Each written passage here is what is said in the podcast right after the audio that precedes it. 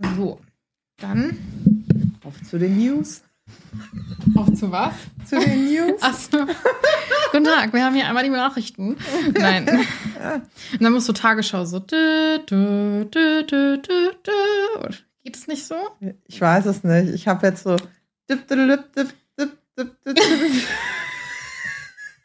Wo hast du das denn? Weiß her? ich nicht. Ja, wie, warte mal, wie geht denn das?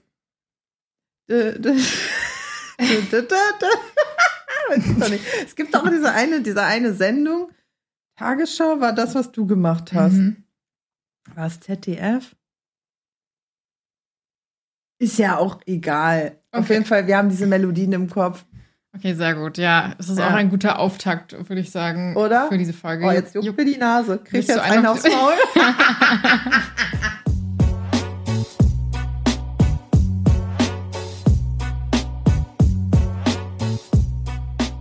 Damit auch herzlich willkommen zu einer neuen Folge. Heute ist, wie ihr wahrscheinlich nicht überhören konntet, Jule wieder mit dabei. Buongiorno. Hallo, hallo. Und es ist die lang erwartete Feminismus-Folge. Endlich ist es soweit. Es wurde jetzt schon mehrfach angefragt. Ich habe mega viele Beiträge dazu bekommen und ich habe auch mittlerweile gesagt, wir teilen die auf. Es ist zu viel an Themen. Ich glaube, ich hatte dir auch am Anfang noch diese Übersicht geschickt und du warst so, äh, was? Das machen wir da alles. Mhm. Ey, sorry, diese, diese Folge würde, glaube ich, sonst eine Woche gehen. Ja, es, es, war, es war dezent viel. Ja. Aber ich habe Vertrauen in dich. Ich weiß, du machst das sehr gut. Du sortierst aus. Werbung. Sie wollen sich mehr bewegen und gesünder leben, aber auch häufiger entspannen? Die App TK Coach unterstützt Sie dabei. Mit kurzen Übungen für die bewegte Pause. Oder den 8-Minuten-Workouts mit Olympiasieger Fabian Hambüchen. Finden Sie Ihre innere Mitte dank einer Runde Anti-Stress-Yoga. Oder mit vielen kurzen Atem- und Entspannungsübungen. Das alles und noch viel mehr in der App TK Coach. Jetzt einen Monat lang testen. Für TK-Versicherte kostenlos. Werbung Ende.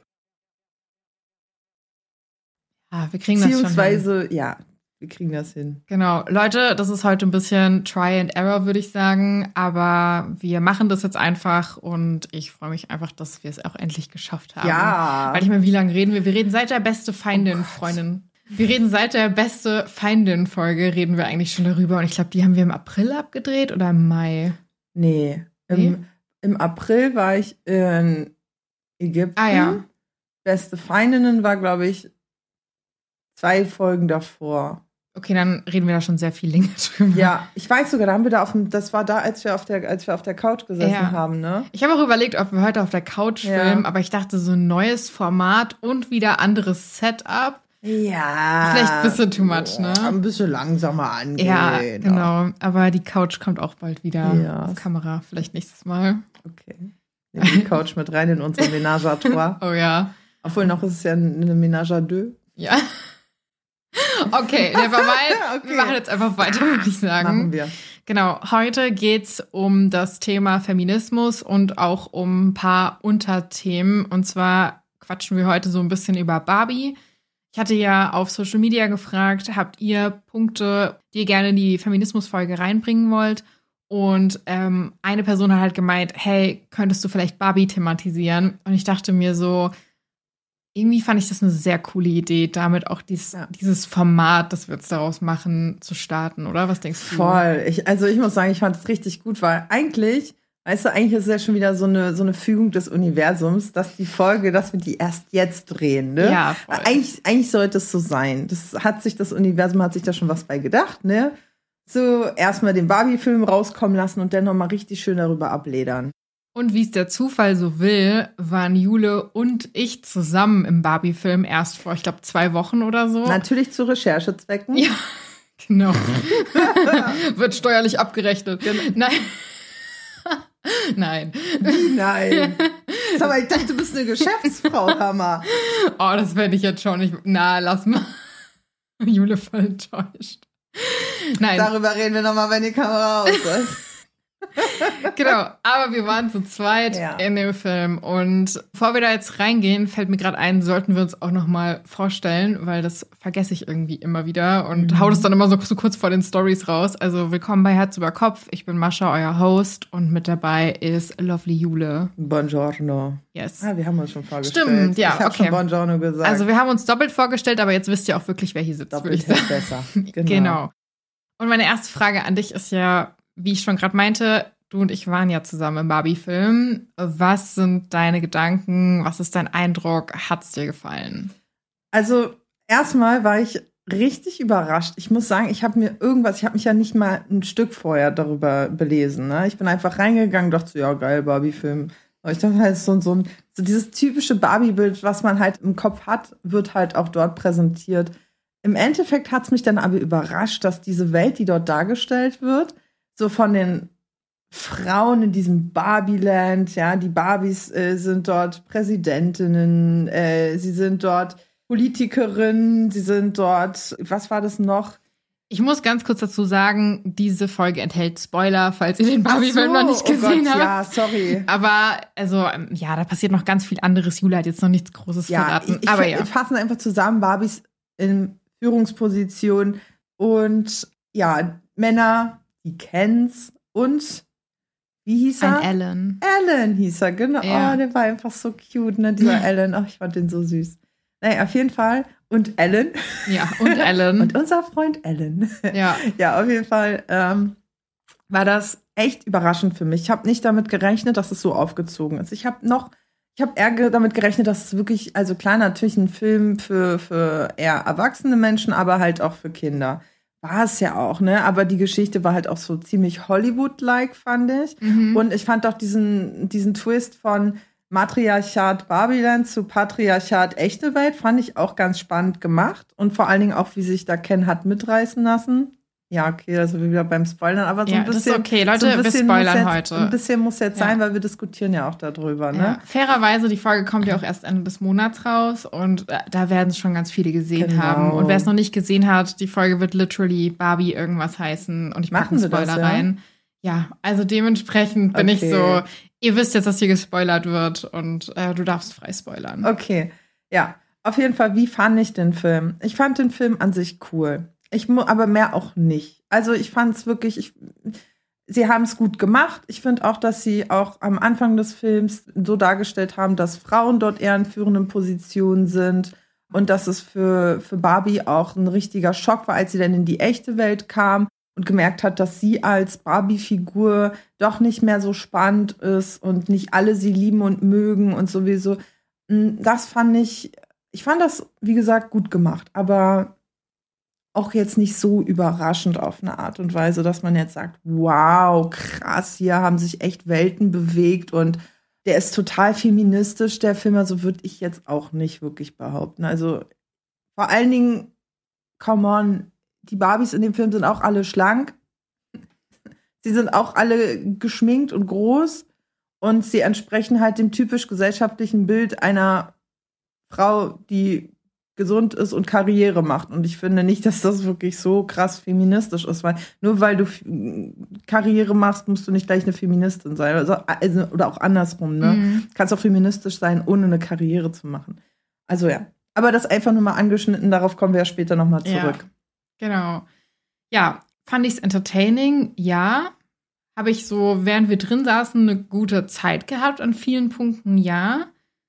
War das jetzt aber ein Film, bei dem ich rausgegangen bin und danach noch groß drüber nachgedacht habe? Nein. Mhm. Also es war jetzt für mich kein Meilenstein des Feminismus und ich muss sagen, ich mag Margot Robbie sehr gerne. Mhm. Ich habe mich sehr darüber gefreut, sie in der Rolle zu sehen. Einfach, ich weiß nicht, die ist mir einfach total sympathisch. Ich feiere einfach ihre Rollen und ich finde, sie ist halt echt eine gute Schauspielerin. Ist sie wirklich. Ich möchte nur mal, wie heißt der äh, Film?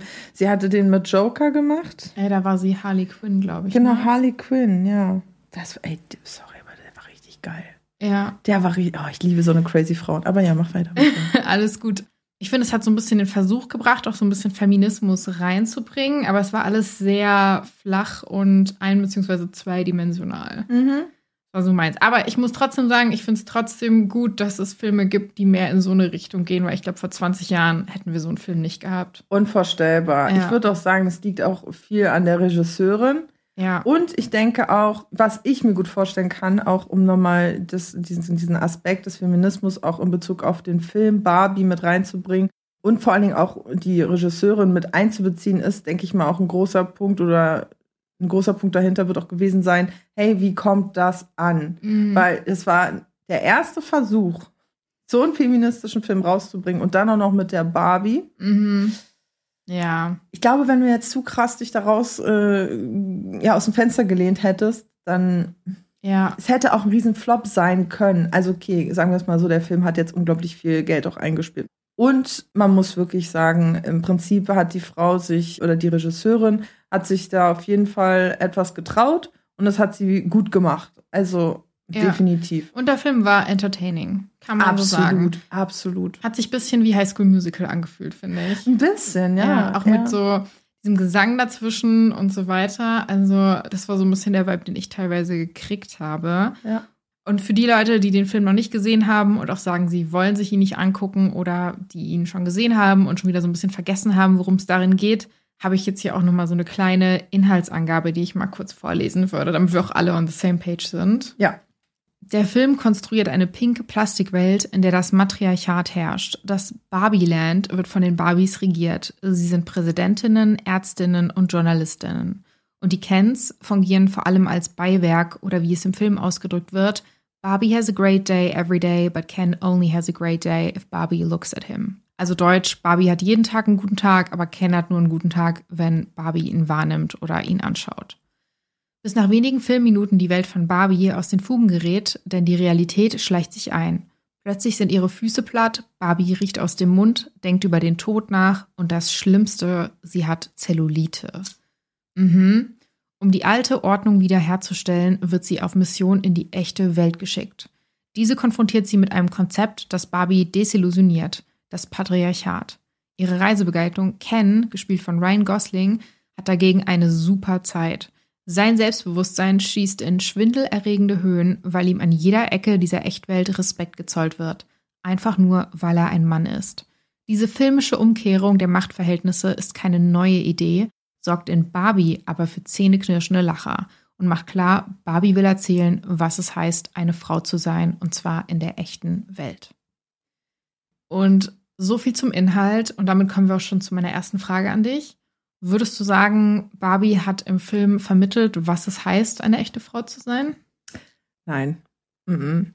Sie hat auf jeden Fall in ihrer Darstellung und schon alleine in dem Fall, wo es halt mit der Zellulite und mit den flachen Füßen anfing, ne?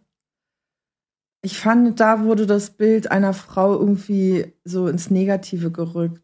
Mhm, klar, sie ist Barbie, sie ist makellos, mhm, aber sie kriegt Zellulite und oh mein Gott, ich darf keine Zellulite kriegen. Und wie soll ich jetzt ohne hohe Schuhe laufen? Und äh, so, und da fand ich, ich fand das zwar cool für den Switch, also für diesen, diesen Plot-Twist letztendlich im Film, aber an sich fand ich es irgendwie nicht so nice, so dass dieses Ding von Zellulite oder keine hohen Schuhe tragen ähm, so runtergemacht wurde. Also das war schon so ein Moment, wo ich mir dachte, ey, ganz ehrlich, ah, finde ich jetzt suboptimal. Wäre ich jetzt zum Beispiel eine Frau, die ultra viel Zellulite hätte oder damit einfach sich schlecht dadurch fühlen würde, ja, dann hätte mich das schon krass getriggert. Ne? Und ich hätte es cooler gefunden, wenn sie gesagt hätte, wow, okay, was ist das hier? Was passiert hier mit meinem Körper? Aber nicht zu sagen, oh mein Gott, Zellulite, ach, so schlimm. Also du Weißt meinst, du? dass es nicht so einen negativen Bias gehabt hätte, sondern eher so ein irgendwas passiert hier, Ja. aber es ist noch neutral. Genau. Es hätte einfach nicht bewertet werden sollen, weil ich hatte das Gefühl, in dem Moment hat in dem Film eine gewisse Bewertung stattgefunden. Okay, das ist jetzt aber so der Anfang. Mhm. Und danach geht Barbie ja in die echte Welt Genau. und äh, macht dort Erfahrungen als in Anführungsstrichen echte Frau. Also.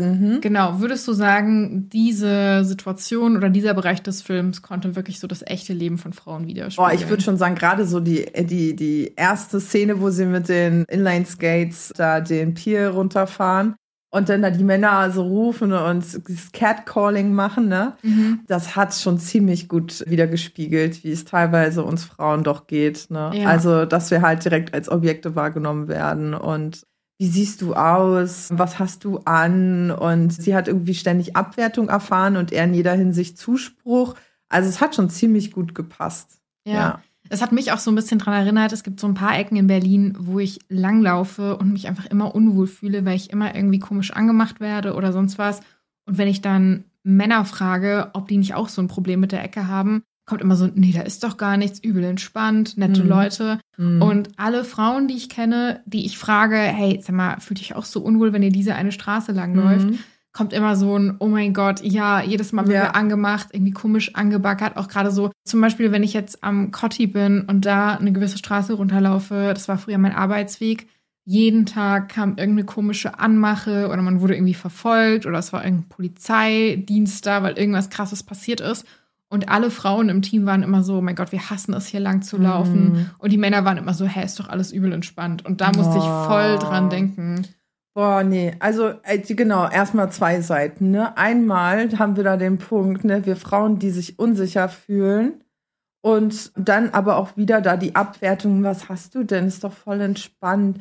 Ja, ist ja schön für dich, dass du sowas noch nie erlebt hast als Mann, obviously, als Cis-Mann, der sich als Cis-Mann in der Öffentlichkeit zeigt und dementsprechend auch nicht abgewertet wird sorry, diese Erfahrung runterzuspielen. Ah, was hast du denn? Ist doch voll entspannt. Der ist ja schön. Ja. Schön für dich. Aber für uns ist es ein richtig krasser Impact, wenn du einfach schon so auf dem Weg zur Arbeit angemacht wirst. Du siehst noch, also das ist, ich wollte gerade sagen, du siehst noch nicht mal besonders aus, aber das ist ja das Ding. Du musst nicht mal irgendwie besonders oder anders aussehen, um in irgendeiner Art und Weise angesprochen zu werden. Früher hat mein Vater mir gesagt, trag nicht so viel Ausschnitt, dann wirst du auch nicht so eklig angebaggert. Ja, guess what? Ist scheißegal, ob ich Ausschnitt trage oder nicht. Ich werde so oder so eklig angebaggert. Ja, das kannst du nicht verhindern. Ja, es macht keinen Unterschied. Es reicht einfach nur aus, dass du als Frau wahrgenommen wirst und damit als teilweise auch eben Objekt gesehen wirst, das jederzeit, ja, in jeder möglichen Situation angequatscht werden kann. Ja, und das finde ich, das wurde gut vermittelt, weil ich Ja. das auch öfters mal habe. Zum Beispiel, wenn ich irgendwie mit Os irgendwo langlaufe, dass ich mich dann auch unsicher fühle. Und er sieht das mittlerweile auch, weil wir da auch viel drüber geredet haben und so. Aber dass es einfach eine andere Wahrnehmung ist, wenn du als Mann durch eine Straße gehst, als wenn du Voll. als Frau durch eine Straße gehst. voll. Ja. Ansonsten, was ich auch irgendwie gut fand, war die Stelle, wo Barbie ganz oben bei Mattel war und dann Mhm. gefragt hat, wo sind denn die weiblichen Ja. Führungspositionen? Ja. und es da niemanden gab, weil ich finde, dass das auch irgendwie so ein Ding ist und ich merke das auch, wenn du auf so Vorstandsbilder guckst, sind es ganz oft eigentlich nur Männer oder Mhm. eine Frau, die dann irgendwie Personal ist oder sowas. Mhm. Und ansonsten halt wenig Repräsentierung von Frauen ist und dass das damit auch so ein bisschen wiedergespiegelt wurde, fand ich auch richtig und hat für mich dann auch so ein bisschen gezeigt, wie es uns Frauen auch im echten Leben geht, dass da Voll. einfach so eine Art Barriere ist, wo du leider oft nicht weiterkommst. Ne? Ja, ja, ja. Und ich habe auch teilweise das Gefühl, dass gerade die Leute, die so ganz oben oder in sehr hohen Positionen sitzen, dass da gerade die Männer dafür sorgen, dass wir Frauen gar nicht erst an diese Position rankommen. Ne? Also, dass sie wirklich alles erdenklich Mögliche tun. Vielleicht auch einfach, weil sie so ein Ego-Problem haben. Ja? Ich will jetzt nicht alle Männer schlecht reden, ne? aber ich will einfach nur darauf aufmerksam machen, dass viele Frauen einfach nicht weiterkommen, weil da oben Herrschaften sitzen, die dafür sorgen, dass hier nichts weitergeht. Ne? Ja, total. Und ich glaube, das ist auch hier nochmal wichtig. Ne? Wir wollen ja, dass sich alle irgendwie safe fühlen und darunter gehören für mich auch die Männer, die hier zuhören, Ja. die auch herzlich willkommen sind in dem Podcast. Voll. Wir reden einfach nur gerade über Probleme, die leider auftreten und die auch einfach leider keine Einzelfälle sind. Genau, wir wollen ja auch kein Männershaming betreiben. Nein. Ne? Also, kein Frauenshaming, kein Männershaming. Genau, genau. So, gar nichts in die Richtung. Aber ja, das sind so Punkte, wo ich sage, doch, da hat es schon geschafft, so ein bisschen das wiederzuspiegeln. Aber ich habe das Gefühl, dass der Film insgesamt für mich zu oberflächlich war, Mhm. um wirklich den Struggle von Frauen so widerspiegeln zu können, wie ich es mir vielleicht gewünscht hätte. Vielleicht ist Barbie da auch nicht die richtige Person sagen. dafür. Mhm. Gleichzeitig fände ich es aber auch irgendwie total spannend, einen Film zu sehen, der Barbie so wirklich auseinander nimmt und so ein bisschen Mhm. die reelle Welt zeigt. Mhm. Aber ja, vielleicht sind die dafür nicht independent genug gewesen, weil es ja, wie gesagt, so ein Hollywood-Film Film war. Wollte ich gerade sagen, das darf man ja auch nicht vergessen, dass in, zu größten Teilen halt die Produzenten, Produzentinnen Männer sind. Da eben dann halt auch die Entscheidung fällt. Ne? Wie weit darf ich gehen? Was gibt mein Drehbuch vor? Was muss ich rauskürzen? Und, und, und. Ich meine, das Business habe ich erst vorhin ein Video auch gesehen von Fran Drescher, die Fran Fine gespielt hat. Sie meinte, als sie damals ihre Schauspielkarriere angefangen hat, war sie noch so desillusioniert von diesem ganzen magical thing, like, also so, dass die ganze, ganze Hollywood-Welt total zauberhaft ist und alles so ein Märchen. Du möchtest Schauspielerin werden und erfolgreich, aber dann auf den Boden der Realität zurückgefallen ist. Und ich finde eigentlich ist dieser, dadurch, dass eben dieser Barbie-Film nochmal so eine ganz andere Welt darstellt, die eben halt nicht hauptsächlich aufs Patriarchat ausgelegt ist, sondern eben halt auch eine andere Welt zeigt und dort was anderes möglich ist. Halt mit einem anderen Background und einer anderen Struktur. Darauf kommen wir wahrscheinlich auch nochmal zu sprechen. Aber gerade das finde ich irgendwie richtig schön, dass überhaupt das möglich gemacht wurde, diesen Film so zu zeigen und so darzustellen. Und klar, natürlich hätte es tiefer gehen können. Das war mal so ein kurzes Anklopfen an eine Tür. So, weißt du, so, hallo Welt, hier sind wir, was haltet ihr davon? Einfach nur mal vorfühlen und schauen und alles, was jetzt kommt. Ich meine, die Tür ist ja letztendlich dabei, sich zu öffnen. Das merken wir auch schon sowieso. Und ich kann mir gut vorstellen, dass da bald darauf auch noch andere Filme folgen werden, die weiter noch, noch weitergehen werden in das Thema Feminismus. Ja, auf jeden Fall. Und du hast es ja schon gesagt, der Film war eher so ein Anklopfen an diese Tür. Und ich habe mir dann halt so ein bisschen die Frage gestellt, okay, das ist jetzt der Film, aber wie sieht es denn mit Barbie an sich aus? Ist Barbie feministisch oder ist es nicht?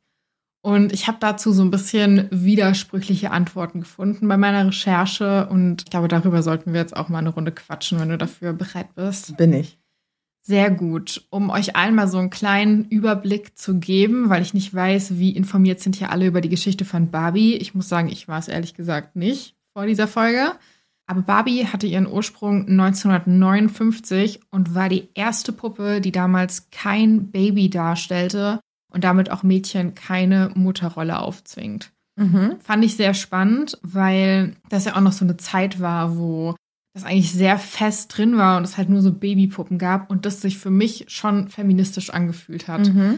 Und ein paar Jahre später folgte dann noch Barbies Dreamhouse und das passierte ein Jahrzehnt bevor Frauen in den USA überhaupt ein eigenes Bankkonto oder ein eigenes Haus besitzen konnten. Und das war für mich dann so ein weiterer Punkt, wo ich mir so dachte, okay, wow, das ist auch irgendwie mega feministisch ja. und mega weit vorangedacht.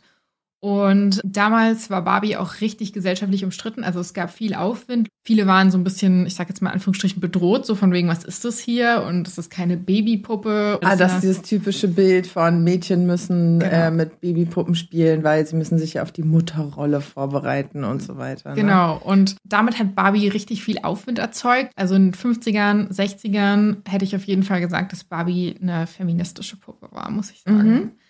Was ich spannend finde, ist, dass Ruth Handler, was die Gründerin von Barbie ist, die wurde mal bewusst gefragt, ob Barbie feministisch ist oder ob sie feministisch ist und sie hat sich ganz klar als Nicht-Feministin positioniert.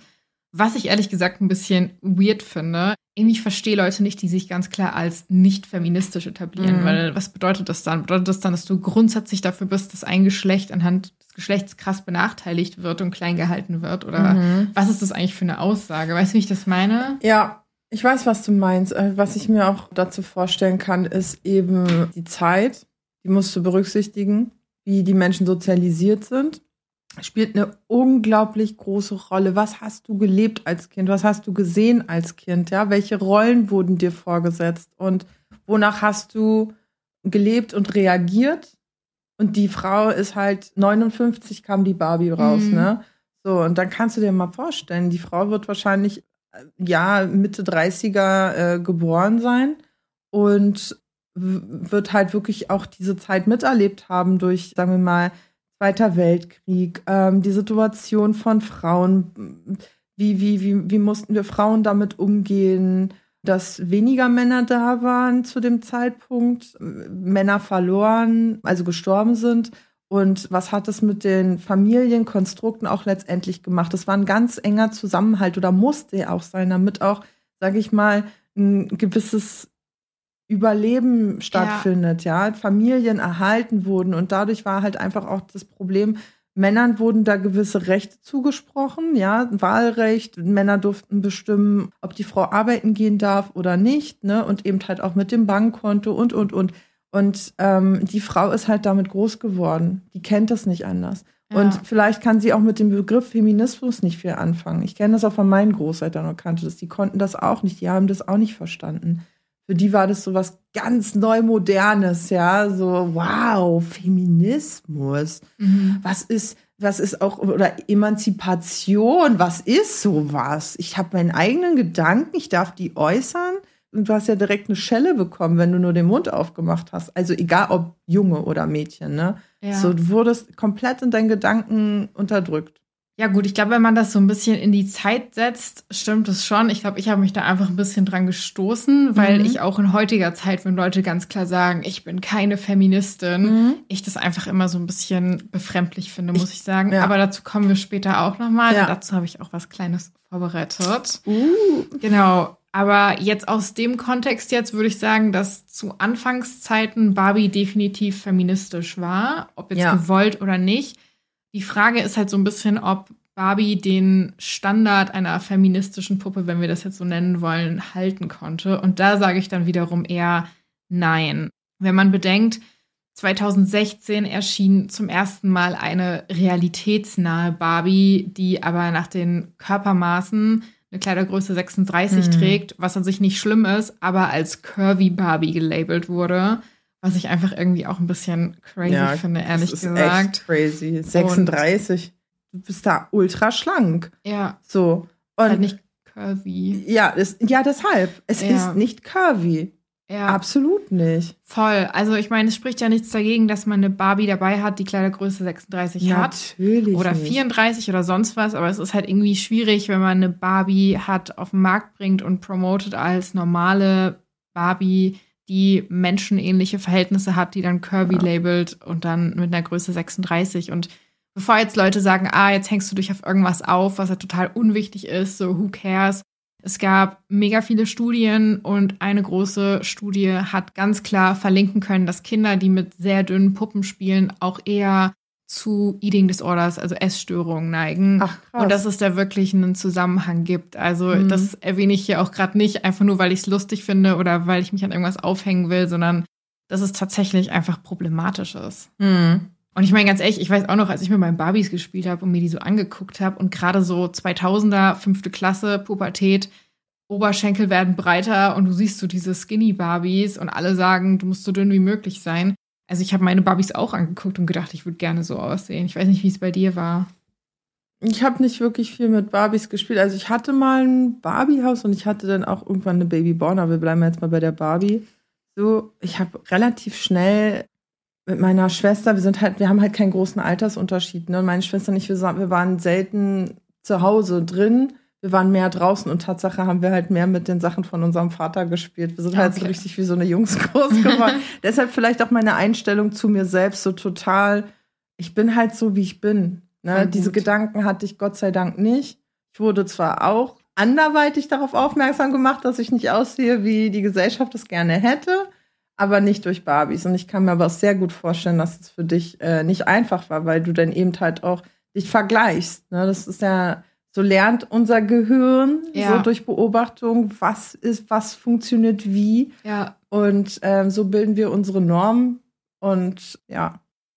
Voll der Vorteil dann für dich. Also ich glaube, mhm. ich will jetzt nicht von mir auf andere schließen, aber auch so, was ich so ein bisschen gehört und gelesen habe und auch im Rahmen meiner Recherche in Reddit mal geschaut habe, dass es da viele Leute gab, die gesagt haben, dass sie Barbie früher so ein bisschen als ihr Vorbild gesehen haben, auch figurtechnisch, aber dass es halt einfach nicht erreichbar ist. Nein. Mhm. Ja, aber zurück zu der Frage, ob Barbie den Standard halten konnte. Wie gesagt, ich bin der Meinung eher nicht. Einmal mit dieser Curvy Barbie, aber auch so ein bisschen was Inklusivität angeht. Also wir waren ja gerade dabei, Barbie wurde in den 50ern gegründet mhm. und die erste Barbie im Rollstuhl gab es erst in den 90ern. Das heißt, es hat halt 30, 40 Jahre gedauert und das finde ich halt auch irgendwie ein bisschen spät, muss ich ehrlicherweise sagen. Mhm. Und damit würde ich sagen, Barbie hat als feministische Puppe angefangen, aber Barbie hat nicht diesen Standard halten können. Ich denke, sie hat also überhaupt diesen Standard. Standard finde ich immer so ein schwieriges Wort, weil Standard halten bedeutet ja, dass es nicht, sich nicht verändert. Stimmt, also eher so ein bisschen, dass es Ja. weiterhin Genau, so ein sie bisschen hat die sich- Gesellschaft genau, sie getriggert hat, hat. Genau, sie hat sich nicht weiterentwickelt. Also sie ist der Standard geblieben, so würde ich es tatsächlich eher bezeichnen. Sie ist vielleicht in kleinen Abweichungen durch Barbie im Rollstuhl oder Barbie ein bisschen curvy. Ist ja jetzt nicht so, als hätte es nie stattgefunden, aber es hat erst dann stattgefunden, als es dann auch wirklich sein musste. Mhm. Ja. Und wenn du dich eben halt der Gesellschaft nicht anpasst, brauchst du dich nicht wundern, wenn es nicht vorwärts geht, ne? Mhm. Und ich finde einfach, Barbie hat sich nicht in der Hinsicht weiterentwickelt. Oder sagen wir mal, so schön, wie es halt auch gestartet hat, gestartet ist, Gestartet ist, glaube ich. ja, ja. so wie es halt gestartet ist mit Barbies, erst, sie ist, ist keine Babypuppe oder stellt jetzt irgendwie keine Mutter-Kind-Rolle dar in dem Moment. Leider ist es aber halt auch nur dabei geblieben. Es ist nicht Ja. weitergegangen. Ne? Und da passt es auch ganz gut zu dem, zu dem Prinzip, was ja auch, wie heißt sie, Handler?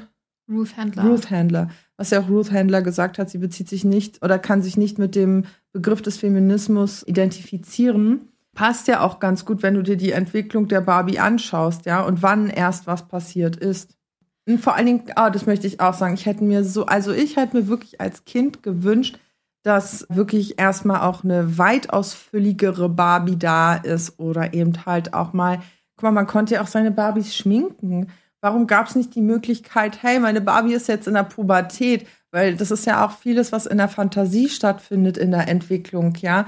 Vieles stellst du dir vor und man hätte da viel mehr rausholen können. Ich meine, Puppen, gerade Barbies, du kannst da an und wegstecken und ich glaube aber irgendwann hat sich das geändert, irgendwann konntest du es nicht mehr Nee, rausziehen. ne? ja, ja.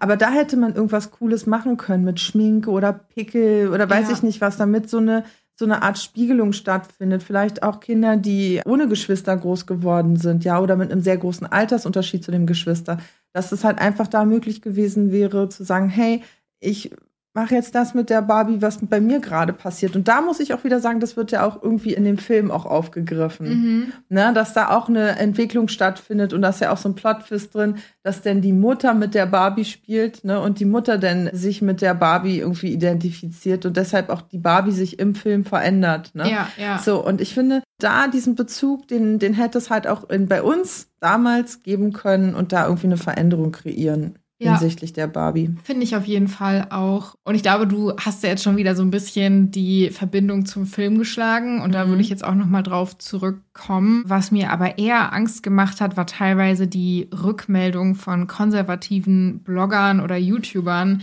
die Barbie als radikal feministisch Mhm. bezeichnet haben, die teilweise Barbies in ihren Videos verbrannt haben Mhm. und einfach so hardcore getriggert wurden von so einem, man muss es halt wirklich irgendwie sagen, aber von so einem unterschwellig feministischen kommerziellen Film eigentlich, Ja. der nichts mit radikalem Feminismus meiner Meinung nach zu tun hat. Hat er auch nicht. Und das sind ja auch die, die Menschen, und ich sage ganz bewusst nicht Männer, Mhm. ja. Das sind ja, es gibt auch durchaus Frauen, die sich dadurch angegriffen fühlen oder Menschen, die sich als Frauen identifizieren, sagen wir es mal so.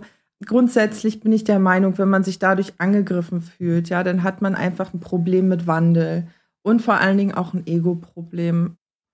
Weil so müssen wir die Dinge so akzeptieren, wie sie sind? Dürfen wir uns nicht verändern? Dürfen wir uns nicht andere Dinge wünschen? Dürfen wir nicht auch mal unsere Fantasie und Gedanken spielen lassen und mal schauen, welche Reaktion das jetzt hervorruft? Und wir reden jetzt einfach nur davon, dass ein Film gemacht wurde, in der die uns schon bekannte Barbie-Welt vielleicht auch mal anders dargestellt wurde, ja. Und aus der Barbie eine, sagen wir mal, eine sehr emanzipierte, feministische Frau dargestellt wurde. Vielleicht nicht so, wie wir es uns gewünscht hätten, ja. Aber ihr wurde eine gewisse Rolle zugesprochen, die wir so in der Gesellschaft noch nicht kannten und hat uns zum Nachdenken gebracht. Und warum sollte das nicht möglich sein, ja? Und warum regen sich Menschen genau darüber auf? Und da frage ich mich eigentlich eher, was ist deren Problem nicht? Was ist das Problem? Was hat äh, der Film falsch gemacht oder sonstiges? Sondern diese Menschen sollten sich selbst hinterfragen. Ja. So, was ist meine Rolle in der Gesellschaft und warum vertrete ich diese Rolle so stark, dass ich jetzt so extrem werden muss und Ja. meine Reaktion auch so extrem werden, dass ich Barbies verbrenne. Also sorry, das ist einfach nur in meinen Augen lächerlich. Es ist halt wirklich lächerlich, finde ich auch. Es zeigt dann halt einfach, es ist wie so kleine Kinder, die so sind, so Tantrum haben Ja. und auf irgendwas drauftreten. So, nein, das will ich nicht. Ja, Vor allen Dingen finde ich es halt befremdlich, weil ganz viel wurde so gesagt, so, oh mein Gott, die unterwerfen die Kens, wir Männer werden unterdrückt, wo ich mir so denke, ja, willkommen im Leben einer Frau erstmal, Dankeschön. Und zweitens finde ich, dass das auch so nicht wirklich stimmt, weil obwohl wir Barbies in Machtpositionen gesehen haben, haben wir keine Barbies gesehen, die potenziell gefährliche Gesetze für Kens Ja. rausbringen, wie zum Beispiel irgendwie für uns Frauen gegen Abtreibung oder was irgendwie Gewalt angeht in der Ehe oder sowas. ganz aktuell in Russland, dass du dich nicht umoperieren darfst, wenn du eine Transition machen möchtest. Ach, das wusste ich gar Mhm, nicht. Das ganz neu wurde jetzt erlassen, das Gesetz. Ja, gut, ja, Ja. Aber solche Sachen, es ist ja nichts dergleichen passiert, sondern es wurden ja lediglich Frauen in Machtpositionen gezeigt und das Ja. hat schon dafür gereicht, dass diese Leute ausgerastet sind und gesagt haben, oh mein Gott, die Männer werden unterdrückt. Das muss man sich mal vorstellen, wie krank das eigentlich ist, oder? Das Was für ein Aufschrei auf einmal entsteht. Hey. Ich finde, da muss man sich mal vorstellen, wie privilegiert diese Menschen Ja. sind, dass sie das als Unterdrückung empfinden. ja, ja. Also ja. das finde ich halt noch viel krasser, den Gedanken und einfach irgendwie auch traurig, dass man sich da so gegen blockiert, weil letzten Endes der Film war jetzt auch nicht wirklich ernst, habe ich das Gefühl. Es hatte so seine Nein. ernsten Momente. Mhm. Es wurde viel auf die Schippe genommen, es wurde viel lächerlich gemacht auf beiden Seiten. Und sich von sowas getriggert zu fühlen, das hast du schon so schön gesagt, da liegt dann, glaube ich, das Problem eher in einem selbst. Ja, ja, ja. Zum Thema, ob Barbie feministisch ist oder nicht. Wir wollen den Film hier jetzt, glaube ich, auch nicht komplett auseinandernehmen. Ja. Aber man muss ehrlicherweise sagen, ich hatte auch ein bisschen Probleme mit so ein paar Punkten. Zum Beispiel, als am Ende die Barbies dann das zurückgewinnen wollten, war das so ein, wir verführen die Kens. Und ich finde, das hat so ein bisschen die Ernsthaftigkeit aus den Positionen, die Frauen haben in einem Patriarchat Mhm. genommen und gleichzeitig Frauen so dargestellt, als könnten sie wirklich vom Patriarchat profitieren und Männer verführen und manipulieren und als wäre das so das Ding, wie Frauen sich ihre Macht zurückholen. Weißt du, wie ich das Mhm, meine? mhm, Und mhm. es hat für mich so diesen typischen, auch irgendwo misogynen Gedanken von wegen Frauen sind so manipulativ und die profitieren doch auch und sowas. Und ich hätte mir irgendwie gewünscht, dass es einen anderen Weg gegeben hätte, wie Mhm. man das Patriarchat wieder zu dem Matriarchat oder zu was, wo wirklich beide gleichberechtigt sind, bringt, was nicht diese Klischees bedient. Mhm. Das war so ein Problem, was ich hatte. Ich weiß nicht, ob du das da ein bisschen entspannter siehst. Ich, ich sehe es entspannter, Tatsache, weil in dem Punkt, ich habe es sogar eher als witzig empfunden. Okay. Weil, da hast du einen guten Punkt angesprochen. Da stimme ich dir auf jeden Fall zu, dass es ein Ding ist, also dass es eigentlich schon eher, mh, sag ich mal, ein bisschen schwierig ist, jetzt die weiblichen Vorzüge zu nutzen, um andere zu überzeugen, in eine andere Richtung zu gehen. Andererseits sage ich mir wiederum, wenn die Männer da in der, in der Story Barbie, also wenn die Kens, ja, so doof sind und in ihrer Dilulu-Welt leben, ja, und oh, ich bin der Macher, ich äh, kreiere neu und äh, legt mir zu Füßen. Und man muss ja jetzt mal wirklich sagen, in dem Matriarchat, die Männer waren, die waren da, ja, aber sie, sie wurden jetzt nicht äh, wie der letzte Dreck behandelt oder so. Sie haben sich selbst unter dem Scheffel gestellt. Das hat Mhm. man, also das ha- hast du ja wirklich, die sind denen ja wie so hechelnde Hunde hinterhergerannt, ja. Ja. Und das war ja in der Patriarchatsform, war es ja wirklich so, Männer sind jetzt an der Macht, ja, und die Frauen müssen jetzt laufen und rennen und tun und hier und wir scheuchen euch. Und das muss man halt auch ein bisschen vergleichen. Und ich finde, im Endeffekt war das dann in dem Plot-Twist äh, letztendlich der Fall, dass die Frauen sich das zunutze gemacht haben, was die Männer versucht haben, gegen sie anzuwenden und Mhm. haben dann gesagt, okay, pass auf, ich spiele jetzt mit meinem Charme Mhm. ich zeige dir jetzt, dass das, was du da machst, letztendlich nichts anderes ist, als dich selbst zu entmachten, indem du dich darauf verlässt, dass ich für dich alles tue. Mhm. Also in so einem Endeffekt so eine, also eine, sage ich mal, wirklich eine, diesen schwachen Gedanken des Kennens auszunutzen und zu sagen, okay, ich verwende es jetzt einfach gegen dich. Klar, man muss es wirklich, also es ist immer noch ein zweischneidiges Schwert, ne? Deshalb Ja. habe ich ja auch gesagt, hast du auf der einen Seite recht, aber auf der anderen Seite kann man das, also habe ich es eher als belustigend empfunden, dass die Frauen das gemacht haben. Es hat Ja. aber auch trotzdem die Rolle der Frau in dem Moment ein bisschen runtergestellt. Aber es hat halt eben auch auf eine Art und Weise die Smartheit dargestellt. So. Sie haben erkannt, sie haben reagiert. ja. So. ich sehe deinen Punkt voll. Ich stimme dir auch zu, dass man es auf jeden Fall auch so sehen kann. Und ich glaube, im ersten Hinblick habe ich es auch so gesehen und ich kann auch immer noch verstehen, dass man es so sieht. Irgendwo sehe ich es auch ein bisschen so. Ich hatte nur halt das Gefühl, dass es dann wieder so eine Sexualisierung war, auf so eine Mhm. umgedrehte Art und Weise. Und dass es dann auch wieder so ein bisschen so dieses war, okay, du musst attraktiv sein und dem Schönheitsideal entsprechen. Ja. Und nur so kannst du Genau. diese Dinge erreichen. Und da hatte ich so ein bisschen ein Problem mit. Und ich glaube, das zweite Problem, was ich auch noch hatte, ist, naja, Barbie kommt ja aus diesem Matriarchat, wo Mhm. sie wirklich Autonomie über sich selbst hat. Dann geht sie in diese Menschenwelt, erlebt wirklich schreckliche Dinge, kommt dann wieder zurück, restored dann kein Matriarchat mehr, sondern eine Gesellschaft, die sich langsam an eine Gleichberechtigung annähert und entscheidet sich dann aber wieder in diese Menschenwelt zu gehen, in der sie ja konstant eigentlich benachteiligt und sexualisiert wird. Und das fand ich halt auch so ein zweischneidiges Schwert, weil ich fand diesen Punkt von wegen, hey, Barbie will fühlen und will Dinge erleben und will altern und wirkliche Emotionen verspüren, fand ich sehr schön. Ich weiß aber nicht, ob es vielleicht einen besseren Weg gegeben hätte, als letzten Endes konformt Barbie dann doch wieder mit dem Patriarchat und ordnet sich freiwillig unter in der Mhm. Gesellschaft, in der sie Mhm. benachteiligt ist. Mhm. Weil das ist dann wiederum so eine andere Message, finde ich, die ich problematisch finde. Ja, siehst du, darüber habe ich noch gar nicht nachgedacht, dass sie sich ja dann letztendlich freiwillig für das Patriarchat entschieden hat. Ja. Schwieriges Filmende. Ich weiß nicht, was ein besseres Ende gewesen wäre, Wüsste ich muss auch ich ehrlicherweise sagen. Ich glaube, es wäre jetzt auch zu viel von Barbie zu fordern gewesen, dass sie die komplette Welt ändert und wirklich eine Gleichstellung weltweit erreicht. Das wäre, glaube ich, auch zu viel. Ich sag nur, einerseits schöne Seite mit diesem emotionalen, andererseits schwierig mit diesem Gedanken, dass Barbie sich dann freiwillig zu einem System unterordnet und damit vielleicht auch suggeriert, dass wir es ja doch irgendwie wollen. Mhm. Mhm. Mhm. Da habe ich dir jetzt Food for Thought ja, gegeben. da hast du mir aber wirklich Food for, food for Thought. Fu, fu, fu, fu. Fufu. Tatsache, ja. Also, das ist halt, ja, es ist ein schwieriges Ende in dem Moment, wo du halt sagst, so, hey, du ordnest dich jetzt doch letztendlich unter.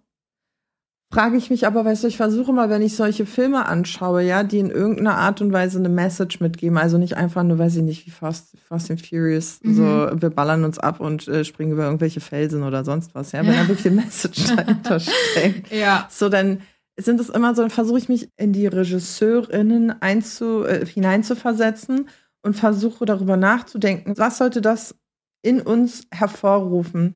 Und ich würde es jetzt einfach mal nicht als Antwort, sondern eher als Frage formulieren. Als Barbie fühle ich mich jetzt nicht mehr so wohl, wie ich bin. Ich habe die andere Welt gesehen, die zwar patriarchatlastig ist, aber ich möchte trotzdem auch mein menschliches Ich und meine Emotionen leben können. Ne? Und da ist halt die Frage, die ich mir stelle, soll dieses Ende uns nicht vielleicht dazu bewegen, noch mehr und tiefer hineinzugehen und darüber nachzudenken, was wir mit dem, was wir haben an Emotionen und Gefühlen bewirken können, ja, und dann sie deshalb in diese echte Welt zurückgeht und sagt, hey, das, was ich hier im Barbieland geschafft habe, kann ich vielleicht mitnehmen und in der echten Welt verändern, ja, und ich kann meine Emotionen und mich leben, anders als im Barbieland. Und diese Frage, denke ich mal, sollte eben in uns, oder es kann eine der Fragen sein, die in uns hervorgerufen werden sollte, eben, was kann ich mit meinen Emotionen erreichen? Und diese freiwillige Entscheidung, in den, sage ich mal, jetzt in so einen Kampf reinzugehen, ist ja auch auf eine Art und Weise was Empowerndes, zu sagen, hey, ich gehe jetzt als Frau dadurch. Und das ist ja das, was wir Frauen seit Jahren machen und vielleicht auch so ein, sagen wir mal so, aus einer Traumwelt heraus aufzuwachen, Emotionen zu verspüren und zu merken, so, jetzt gehe ich hier diesen Kampf an. Weißt du?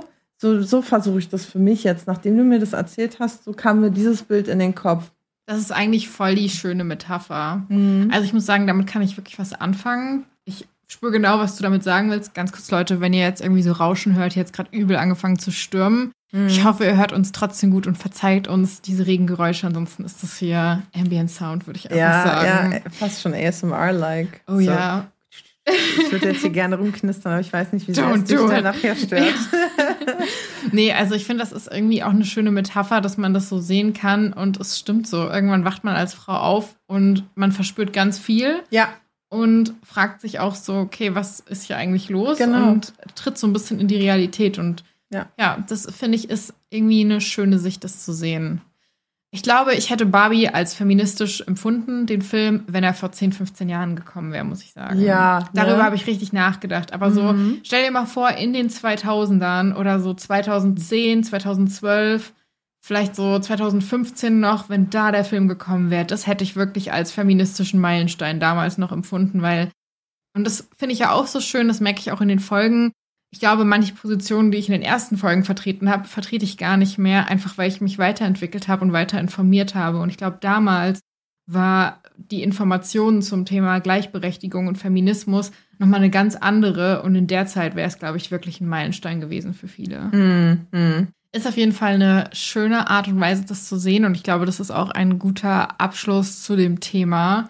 Wir haben ja jetzt einiges, glaube ich, beleuchtet Mhm. und auch ein bisschen hier diskutiert. Und mich würde es auch einfach mega interessieren, wie ihr dazu steht, wie ihr den Barbie-Film fandet, ob ihr es ähnlich seht, ob ihr uns total widersprecht. Das ist ja auch gerade so der Auftakt dieses Formats. Das heißt, wir sind auch offen für jegliche konstruktive Kritik. Aber ja, ist auf jeden Fall ein spannendes Thema, über das man, glaube ich, sehr lange reden kann. Oh ja, wir haben ja jetzt schon viel geredet.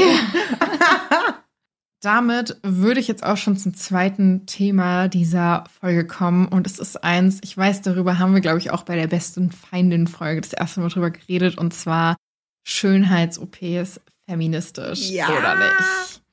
Und ich glaube, bevor wir in dieses Thema reingehen, möchte ich nochmal eine kurze Durchsage machen. Und zwar vorab, wir verurteilen niemanden dafür, dass er oder sie was hat machen lassen. Das ist eine persönliche Entscheidung. Und wir wollen uns da auch gar nicht, glaube ich, über die anderen Personen stellen, egal welche Seite wir vertreten.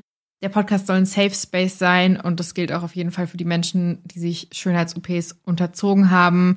Und ich glaube, was wichtig ist, ist auch noch zu sagen, es geht heute nicht um Schönheits-OPs, die aus medizinischen Gründen gemacht wurden. Es gibt ja auch zum Beispiel Brust-OPs bei Rückenschmerzen oder Liposuktionen bei Lipödem-Patientinnen oder Nasen-OPs bei Atemproblemen, sondern es geht wirklich nur um Operationen, die der reinen Verschönung dienen. Verschönerung. Die der reinen Verschönerung dienen. Also so viel kurz vorab, bevor wir in die Diskussion gehen und ich dich direkt fragen kann, Schönheits-OPs, feministisch oder nicht, ja oder nein? Und falls du dich comfortable fühlst, hast du selbst was machen lassen?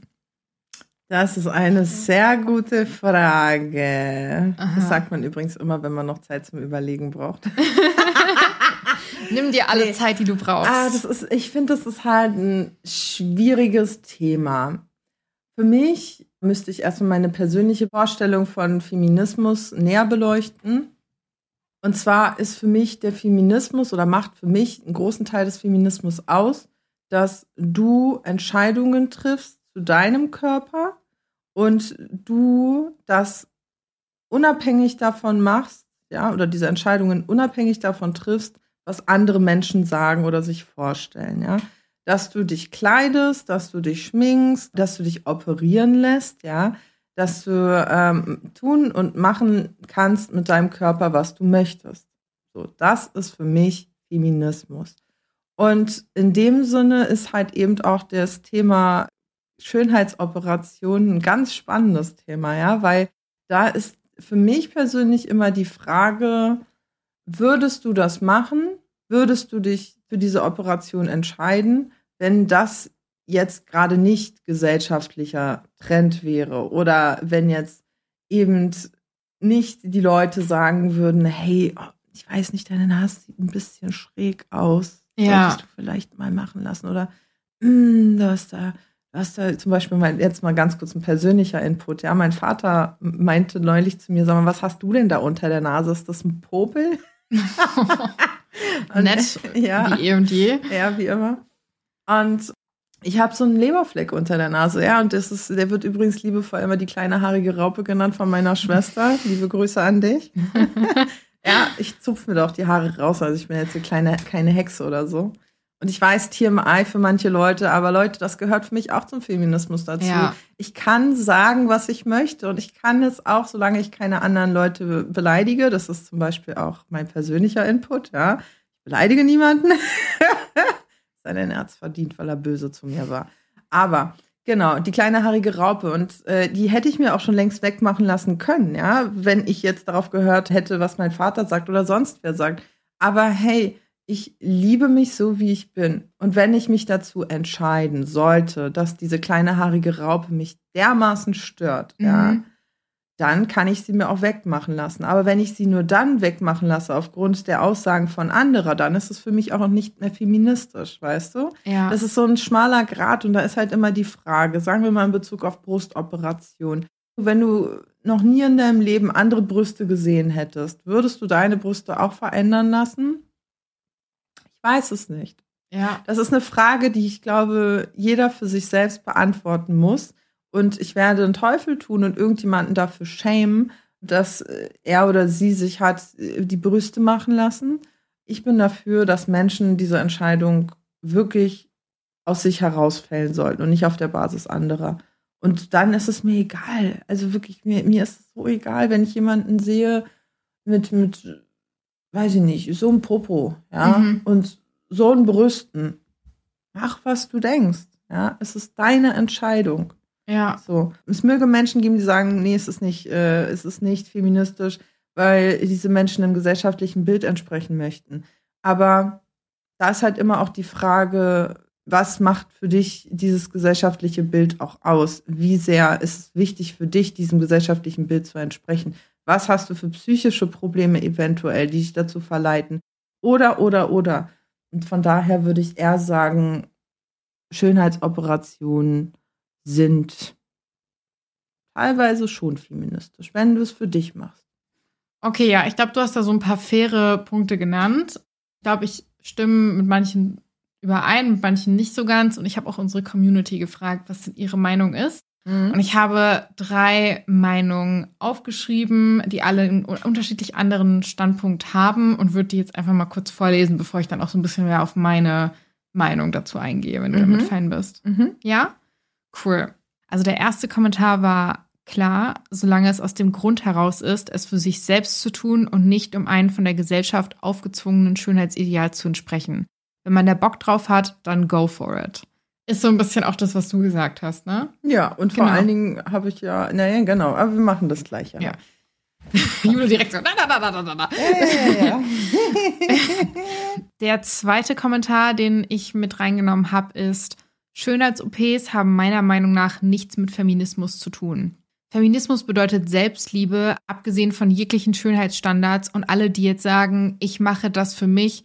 Nee, niemand würde sich operieren lassen, wenn er alleine auf der Welt wäre.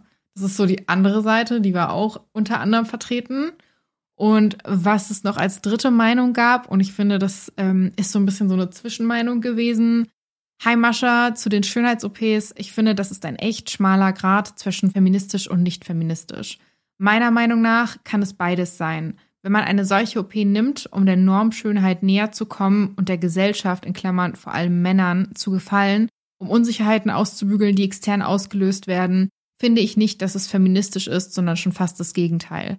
Andererseits finde ich, können solche OPs auch feministisch sein, wenn die Entscheidung für sie ganz unabhängig von der Meinung der Gesellschaft, von Schönheitsidealen oder eingebläuten Unsicherheiten ist. Ganz nach dem Motto, ich mache mit meinem Körper, was mir gefällt, weil es mir gefällt. Kurzum, ich glaube, es kommt auf das Motiv an. Generell muss man aber natürlich sagen, dass wir wahrscheinlich nie so ganz frei von gesellschaftlichen Meinungen sind. Interessante Frage aber. Ja. Das waren so die drei Meinungen, die ich jetzt einfach mal mit in die Folge gepackt habe, weil die alle so ein bisschen, finde ich, so einen anderen Standpunkt beleuchten. Und ich muss sagen, ich persönlich bin so ein bisschen zwischen all diesen Punkten. Einfach weil ich auch so das Gefühl habe, dass mich die Frage dazu gebracht hat, dass ich meine eigene Auffassung von Feminismus nochmal challengen musste und so ein bisschen für mich erkannt habe, dass es so zwei Sichtweisen auf das Ganze gibt, auf verschiedenen Ebenen. Mhm. Darf ich das so ein bisschen weiter ausführen? Na klar, ich habe ja schon gesprochen und jetzt bist du dran. Ich bin ganz gespannt. Okay, und zwar, es gibt einmal eine Ebene, wo wir von einer Idealwelt reden, in der es wirklich keine Unterdrückung, keine Manipulation und so weiter gegenüber Frauen oder Minderheiten gibt, wo wir alle frei davon sind, irgendwie gesellschaftskonform zu sein und Feminismus beziehungsweise eine Gleichberechtigung schon erreicht wurde. Und in dieser Welt fände ich, wenn es diese ideale Utopie gäbe, fände ich, dass es definitiv feministisch wäre, Schönheits-OPs zu machen, weil du sie dann wirklich nur für dich machen würdest und du halt nicht irgendwelchen Standards, wie soll ich sagen, ähm, sich irgendwelchen Standards beugen würdest. In unserer aktuellen Welt, wie sie aber ist und wie ich sie persönlich empfinde, habe ich das Gefühl, das meiste, was wir machen, letzten Endes, auch wenn wir sagen, dass wir es für uns machen, Unsicherheiten sind, die von außen kommen. Ich sage Mhm. nicht, dass es besser wird, vielleicht, wenn man diese OPs macht und dass es einem psychisch hilft. Das will ich gar nicht in Frage stellen. Ich weiß nur nicht, ob ich es als feministisch labeln würde. Und das hat mich dann auch so ein bisschen zu einem anderen Gedankengang bewegt, der mir aktuell noch Probleme macht und wo du gerne deinen Input zu äußern kannst oder auch gerne die Community. Aber ich habe dieses Thema dann auf andere Themen gepackt, wie zum Beispiel das Thema Hausfrauen. Und ich sage ja eigentlich immer, hey, ich supporte, Feminismus bedeutet für mich, dass man alles sein kann, dass man auch Hausfrau sein kann, wenn man möchte. Ich frage mich aber mittlerweile, wenn ich die gleichen Punkte nehme wie für die Schönheits-OPs und sage, hey, in einer Welt, wo wir wirklich alle gleichberechtigt aufwachsen, ist es feministisch. Aber wenn Frauen Hausfrauen werden und eh schon in konservativen Verhältnissen aufwachsen, wo sie gar nicht die Möglichkeit haben, sich wirklich für was anderes zu entscheiden, auf so einer anderen Ebene, ist es dann wirklich feministisch. Weißt du, wie ich das Mhm, meine? mhm, Und mhm. irgendwie zieht sich das gerade für mich durch alle Fragen, bei denen ich bisher immer gesagt habe, alles, was du machen willst, ist feministisch, solange du es halt einfach machst. Weil ich irgendwie finde, dass es so diese zwei Ebenen gibt und mir das gerade richtig Probleme macht. Mhm. Also da stehe ich gerade vor einem Problem. Ich habe auch noch nicht wirklich eine Lösung dafür, weil ich es jetzt auch irgendwie falsch fände, einfach zu sagen, äh, alle, die Schönheits-OPs machen oder alle, die Hausfrauen sind oder so, sind jetzt unfeministisch. Das fände ich auch irgendwie scheiße. Aber irgendwie bereitet mir das gerade so ein bisschen kognitiv Probleme, muss ich Mhm. sagen. Mhm. Da vermischt sich Feminismus mit Emanzipation. Und zwar in dem Sinne, wenn du sagst, ich emanzipiere mich, Mhm. ja, in Bezug auf, ich bin jetzt keine Hausfrau, ich bin jetzt Karrierefrau. Mhm. Sagen wir es mal so. Ja, ich befreie mich davon, von den äh, gesellschaftlichen Normen. Also gehen wir jetzt mal in die Zeit zurück, 60er Jahre, ja. War ja ein Riesending damals. Mann ist arbeiten gegangen, Frau musste sich die Erlaubnis einholen, um überhaupt arbeiten gehen zu können. Ja. Du durftest, ich glaube sogar zu dem Zeitpunkt noch nicht mal alleine eine Wohnung beziehen. Du musstest verheiratet sein, wenn ich mich recht entsinne. Und du hast Taschengeld gekriegt von dem Mann. Sie. Ja. So, also genau. Gehen wir jetzt mal von dem Standpunkt aus, wie es damals war.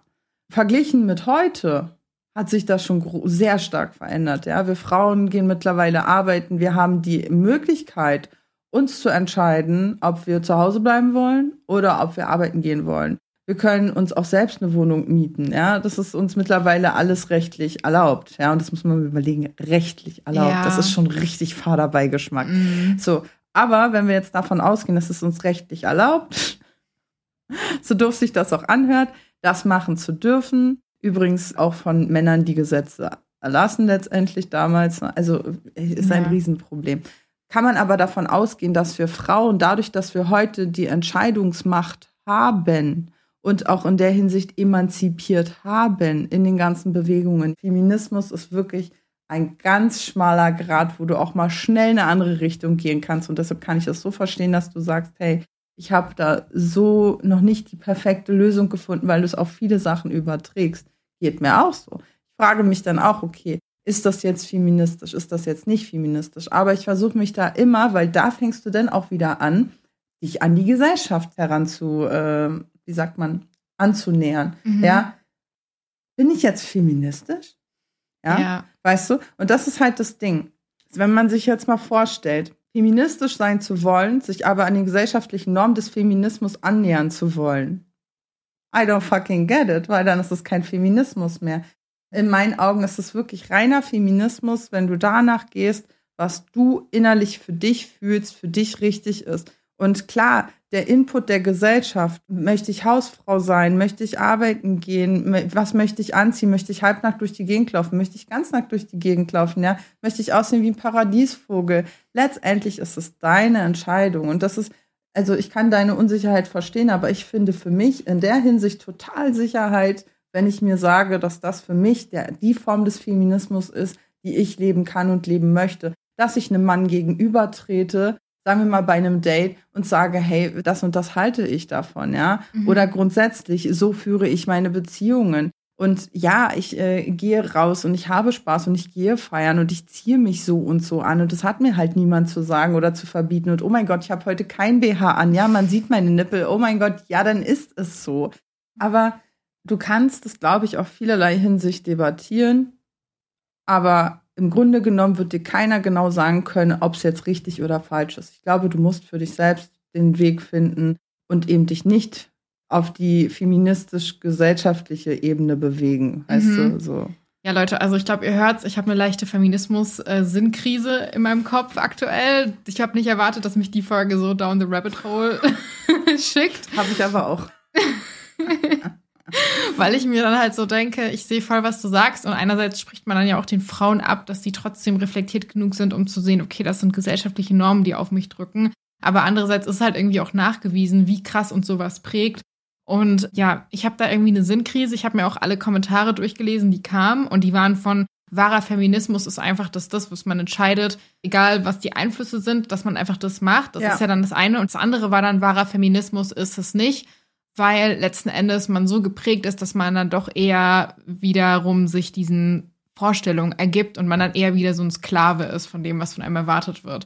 Ich habe keine Ahnung, was ich darüber denken soll. Ich glaube, es ist auch okay, wenn wir in so einer Debatte nicht zu einer Lösung kommen, weil ich glaube, das Wichtigste ist, dass man einen gesellschaftlichen Diskurs hält, damit man immer weiterkommt. Genau. Und vielleicht können wir in zehn Jahren diese Frage beantworten, sind Ja. uns 100% einig und wissen beide genau, wo wir dazu stehen. Mm, Vielleicht ich auch glaube nicht. Ich Lass glaube, mich hoffen.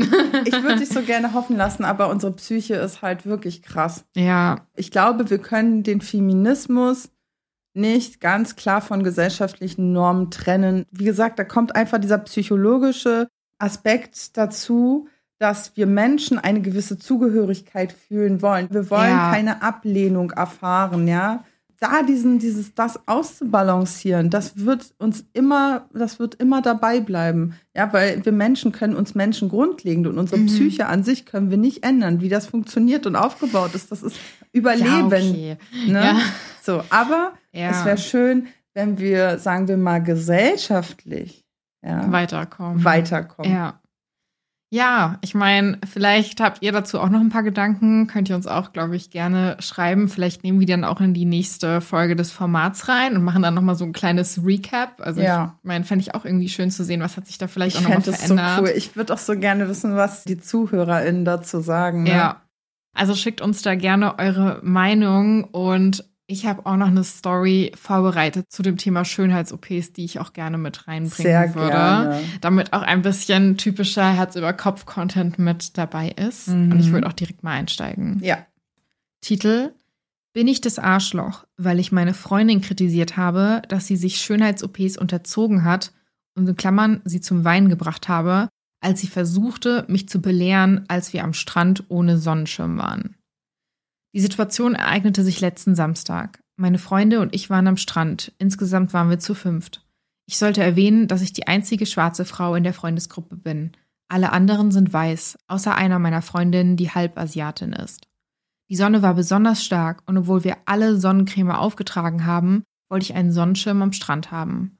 Wir würden den ganzen Tag dort sein und ich sagte, dass ich nicht zu dunkel werden möchte und dass die Sonnencreme alleine nicht ausreicht.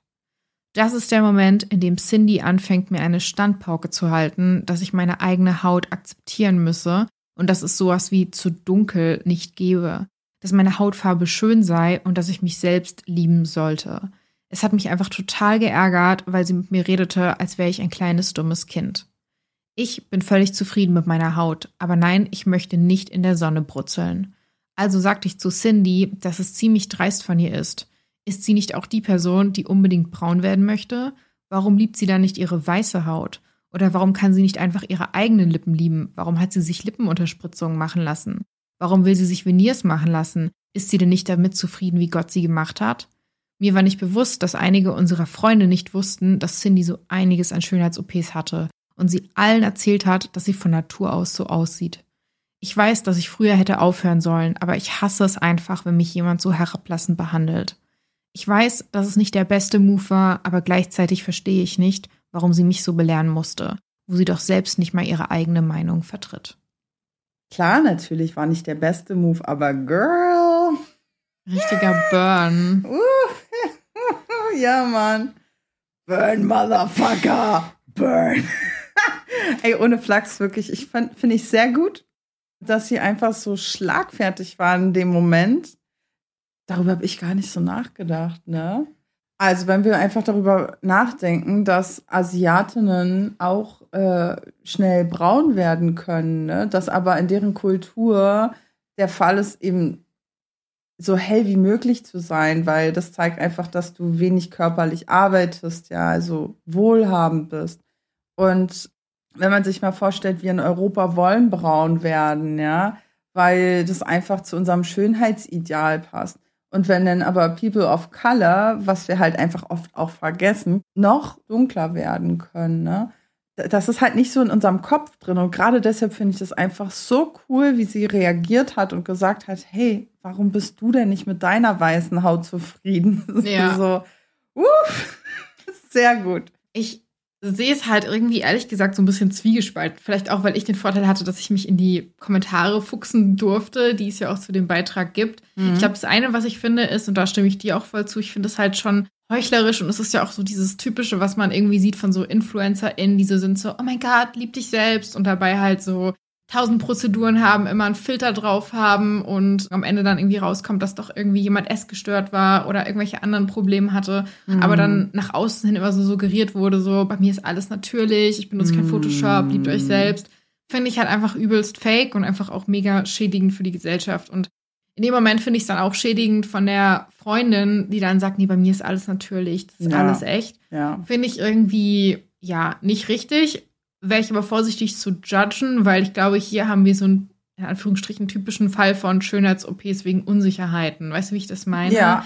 Ja, vor allen Dingen, weil sie es nicht ihren Freundinnen erzählt. Genau. Ne? Und das heißt, da ist, Mhm. glaube ich, einfach viel mehr noch im Argen, was mal beleuchtet werden sollte. Aber finde ich nicht richtig und finde ich auf jeden Fall auch nicht gut für die Gesellschaft. Was ich spannend fand, ist, es haben mehrere People of Color kommentiert Mhm. und haben gesagt, dass sie es eigentlich gut finden, dass die Freundin sie darauf hingewiesen hat, weil was sie da macht, so ein typisches Ding ist und ich bin keinesfalls completely equipped, um darüber zu reden. Ich kenne mich nicht so krass darin aus. Ich kann nur wiedergeben, was in den Kommentaren stand, dass es so ein Klassending aber auch gibt unter People of Color, Ja, dass das du stimmt. weißer oder dunkler sein willst und dass viele Leute kommentiert haben, die selbst äh, POV waren und zwar auch selbst gesagt haben, dass sie dunkler sind und dass sie das immer als extrem herabwürdigend empfinden, wenn hellere People of Color kommentieren oder sagen, sie wollen ja nicht dunkler werden, weil es direkt so eine Klassifizierung beinhaltet. Mhm. Und dass die Mhm. Freundin sie einfach nur darauf hinweisen wollte, dass sie mehr ist als das. Fand ich irgendwie gut, hatte ich im ersten Moment aber auch nicht im Blick, einfach weil ich nicht so viel Ahnung davon habe, Ja. muss ich ehrlicherweise sein. Fand ich aber wichtig genug, um hier noch mit reinzubringen, glaube ich. Ja, aber das weiß ich Tatsache. Und es ist also bei uns in Europa, ich weiß nicht, wie es da ist, ich weiß aber in Amerika ist das des Öfteren der Fall, wenn dort Veranstaltungen stattfinden, dass dann oftmals People of Color, die eher dunkler sind, nicht reingelassen werden, weil sie halt nicht dem Schönheitsideal entsprechen. Ne? Das ist halt krass. Also es ist wirklich ein Thema. Da sieht man mal auch wieder, wie privilegiert wir auch sind. Wir, ne, wir, sag ich mal, Weißen, dass wir das teilweise nicht mal wissen. So, ne? Und ja, das ist definitiv ein Thema, aber ich finde es absolut unangebracht in dem Moment, wo sie einen Wunsch äußert und sagt, hey, ich hätte gerne einen Sonnenschirm, dass die Freundin sagt, nee, ja, stimmt. du darfst keinen Sonnenschirm haben, Ja. weil lieb deine Haut. Ja, mein Gott. ja. Also du würdest sagen, sie ist nicht das Arschloch. Nee, Okay. Ich finde nicht, dass sie das Arschloch ist. Ich finde, sie hat ihren Standpunkt klar gemacht, vielleicht auch etwas mit ein bisschen Pfeffer, ne? Aber manche Leute brauchen das. Ja. Aber ich würde sagen, vielleicht ein bisschen netter, hätte vielleicht auch gewirkt, aber. Ich hätte tatsächlich am Anfang zu Everyone Sucks hier tendiert, aber je länger ich drüber nachdenke, ist es ja nicht so, als hätte sie sie nur bloßgestellt vor den anderen wegen der Schönheits-EPs, sondern sie wurde ja vorab auch in der Gruppe vor allen anderen darauf hingewiesen, dass sie ja dunkler werden kann. Und das ist ja auch irgendwie so eine Art von Bloßstellung, vielleicht, wenn man insecure ist oder darüber jetzt nicht reden möchte. Ja. Man weiß jetzt auch nicht, sind die alle gleich eng miteinander und Ja. dementsprechend kann ich sagen, okay, würde ich vielleicht auch zu nicht das Arschloch tendieren. Ich glaube, ich habe die Story aber einfach reingenommen, weil ich das auch einfach irgendwie einen wichtigen Punkt fand, weil wir ja gerade noch mal so drüber geredet haben, das Thema über Schönheits-OPs reden oder nicht. Findest du, dass Personen des öffentlichen Lebens, die Schönheits-OPs machen lassen, dazu stehen sollten und auch irgendwo eine gewisse Pflicht haben, darüber zu reden und es nicht als naturgegeben zu advertisen, wie sie aussehen? Oder findest du, dass das auch denen selbst überlassen sein sollte? Boah, das ist so eine schwierige Frage. Ei, das ist eine schwierige Frage. Hm.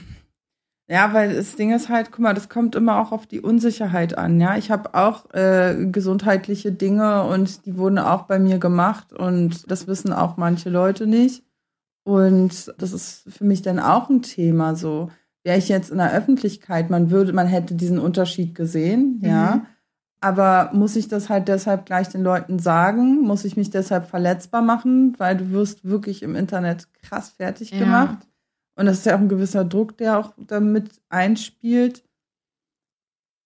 Ich, Ich- rede jetzt eher davon, dass man sehr viel predigt, dass man sich selbst so lieben sollte und annehmen Ah, sollte. so, also wenn Leute sagen, lieb Genau. dich selbst und, Und- dann aber sich operieren und reine. Schönheits-OPs haben, nichts, was Ja. medizinisch notwendig ist, sondern selbst dann sollten sie es, dann sollten sie es schon sagen. Also Ja. definitiv, weil sorry, dann ist geht, also dann sollten die so gar nicht mal so eine Influencer sein.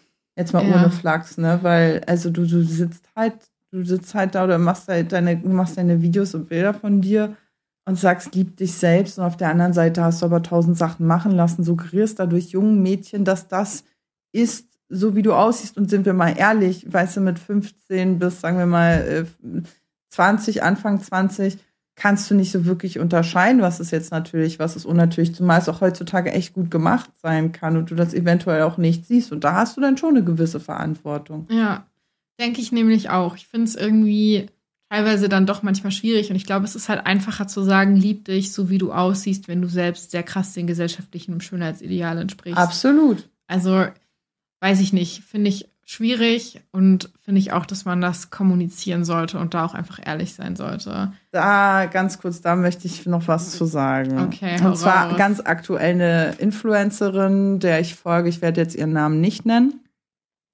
hat immer mit ihren, äh, mit ihren T-Shirts, ich würde jetzt echt gerne auch den Begriff zu den T-Shirts sagen. Ne? Also gab es so einen Club. Dieser Club wurde nach kleinen Brüsten benannt, Mhm. um das jetzt einfach mal so grob zu umfassen. Okay, ja, fair. So, und sie war halt eigentlich immer eine Person von hier, das und das bin ich, die und die Person bin ich. Ich stehe zu mir selbst und ich habe mir die Lippen aufspritzen lassen, weil ich früher total kleine Lippen hatte. Und von nun auf gleich hatte sie ei- einfach irgendwie große Brüste. So, so, hä, was ist denn jetzt passiert? Mhm. Du wirbst auf der einen Seite mit so einem T-Shirt, wo es um kleine Brüste geht. Und dann wurde das wohl im Internet, also da haben die Leute das wahrscheinlich gecheckt, ne, auch in ihren Stories.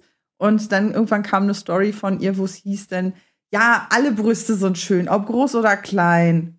Und so, Okay. und dann dachte ich mir auch so, mm, Girl, ich weiß Ja. nicht, Mann, ich war echt ein richtig krasser Fan von dir und ich fand es eigentlich immer richtig cool. Und natürlich ist in Ordnung, lass deine Brüste machen, aber ich weiß nicht, jetzt ist schon so ein kleiner Zwiespalt, wenn du die, deine T-Shirts und deinen Club so nennst und dann aber deine Brüste machen lässt. Und dann aber auch hinterher, nachdem die Kritik einschallert, dann sagst so, oh ja, alle Brüste sind schön, ob hängend, stehend, klein und groß. Und ja, natürlich hast du da auch recht, sind alle schöner, aber Boah, das erinnert mich auch gerade an einen Fall, den du vielleicht sogar mitgekriegt hast. Ich werde hier auch keinen Namen nennen, beziehungsweise ich werde ihn mal ganz kurz mit Piepton nennen. Und zwar. Mm, ja. Und zwar, also es geht hier um eine Fitness-Influencerin, die sehr schlank war und immer richtig viel Content gemacht hat und Pakete von so kannst du trainiert und schlank sein. Und die hatte ja eher nicht dieses komplett schlanke, sondern so sehr dünn, aber so ein bisschen mehr Bodybuilder-mäßig. Mhm. Und dann hat man sie abgelichtet, wie sie ein bisschen pummeliger war. Und ich finde, sie hat halt bis zum Ende sich selbst als Brand kommerzialisiert mit diesem Skinny Trained.